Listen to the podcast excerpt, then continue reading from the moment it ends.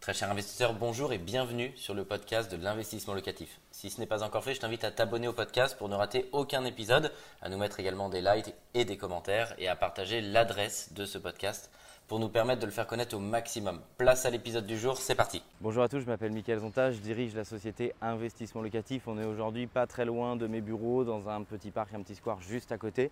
Euh, et j'ai été sollicité par des clients cette semaine pour comment faire. Ils voulaient accélérer fortement leur patrimoine immobilier et ils me demandaient mes conseils, comment est-ce qu'on pouvait passer la seconde et faire en sorte qu'ils détiennent plus d'immobilier, mais surtout plus rapidement, puisque c'est aujourd'hui euh, la clé, je dirais que c'est la même vision qu'une société.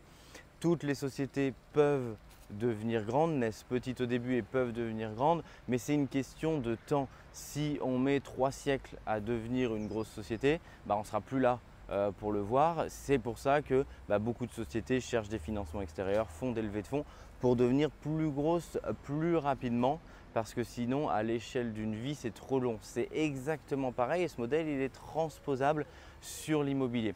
Alors quels sont mes conseils? En un, le conseil c'est vraiment de se former, c'est de se poser ces questions qui a été la question euh, d'un de mes clients, dire bah, comment est-ce que je peux aller plus vite et c'est obtenir des réponses en se formant et en regardant comment est-ce que je peux euh, vraiment faire des opérations plus rentables, en faire plus, quelles sont les techniques et les stratégies qui existent pour passer la seconde.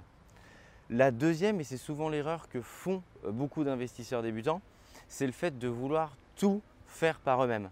Bah, c'est comme dans la vie.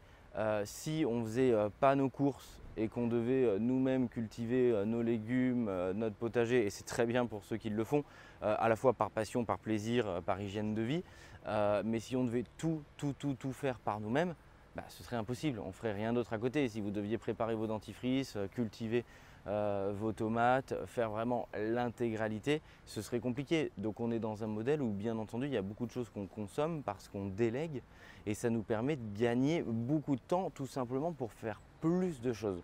C'est déjà dans cette optique que j'avais créé il y a six ans cette société pour pouvoir accompagner les clients qui étaient soit pas sur le territoire, soit pas présents dans la ville dans laquelle ils voulaient investir euh, en étant en France, soit tout simplement qui n'avaient pas le temps, pas l'expertise et qui souhaitaient être accompagnés et donc ne pas tout faire. C'est le même raisonnement sur celles et ceux qui disent bah, je vais faire mes travaux. Pas de problème, mais ça veut dire que pendant trois mois de votre vie, vous allez faire que ça, rien d'autre. Euh, pour le gain, effectivement, parce qu'a priori il y en aura un, puisque vous allez réduire la marge commerciale que prenait la société de travaux, mais à côté, vous n'allez donc pas gagner d'argent, pas développer votre activité ou pas euh, aller à votre travail euh, si vous êtes salarié. Donc il y a cette problématique-là qui existe, c'est ce qui fait qu'on accompagne des clients. Il faut que vous ayez vraiment dans la tête la volonté de déléguer parce que c'est ce qui va vous permettre d'accélérer et d'accélérer plus fortement. Le troisième point qui me semble vraiment indispensable euh, d'évoquer, c'est qu'effectivement, il faut, dans la mesure du possible, ne pas attendre d'avoir fini l'opération 1 pour en lancer une autre. Pourquoi? Parce que le, cycle immobilier, ce n'est pas un cycle de deux jours. C'est pas on démarre deux jours après, bah, l'opération est terminée et c'est lancé. C'est il faut le temps de trouver une bonne opportunité, que ce soit nous, que ce soit vous si vous cherchez des bonnes affaires. Il y a forcément un temps de recherche. Il y a un temps d'acquisition qui est en France de trois mois au minimum, quand tout va bien, dans le meilleur des cas, hein, quand il y a un financement. Euh, donc il faut le prendre en considération. Euh, et puis vous allez avoir un temps de travaux et de mise en location. Alors dans des zones très tendues, là où on se trouve, elle est très réduite. Mais mis bout à bout, vous êtes dans un cycle d'environ 9 mois. Ça veut dire que celui qui veut 10 euh, appartements, si à chaque fois il achète un lot unitaire, bah, il mettra au minimum, au mieux, 10 ans euh, globalement, si on arrondit à un an euh, l'opération, il mettra au minimum pour faire des chiffrons 10 ans pour avoir des appartements. Or, beaucoup de gens, dont moi et des clients, en détiennent plus. Ça veut dire qu'il ne faut pas attendre d'avoir terminé la première opération pour en lancer une seconde pour toutes celles et ceux euh, qui me suivent et qui veulent développer fortement leur patrimoine. Alors j'entends l'objection, je la comprends, je ferme pas les yeux dessus, euh, de celles ceux qui me disent mais oui mais la banque veut absolument que je termine ce projet-là pour en démarrer un nouveau. Ok, je crois qu'il n'y a pas qu'une seule banque en France euh, qui peut suivre vos acquisitions. Il y a des dizaines et des dizaines de banques, on va dire qu'il y en a environ 25 euh, sur la place en, une notoriété. Beaucoup fonctionnent par région ou par comité de direction régionale, départementale.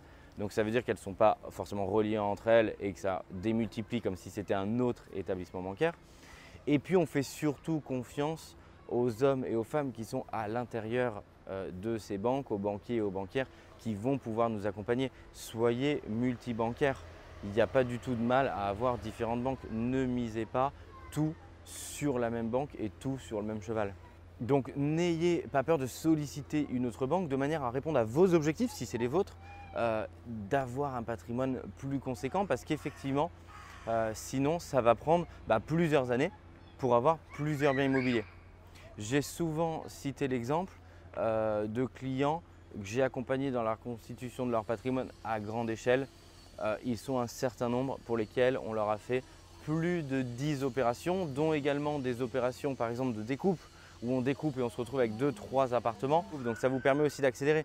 Alors il y a l'accélération en termes de financement parce que vous menez de front euh, plusieurs opérations et puis il y a l'accélération euh, en termes vraiment de produits immobiliers parce que bah, si vous en avez la possibilité, on va sur des produits qui vous permettent de devenir multipropriétaire d'un coup, soit sur des immeubles de rapport, soit sur des divisions d'appartements.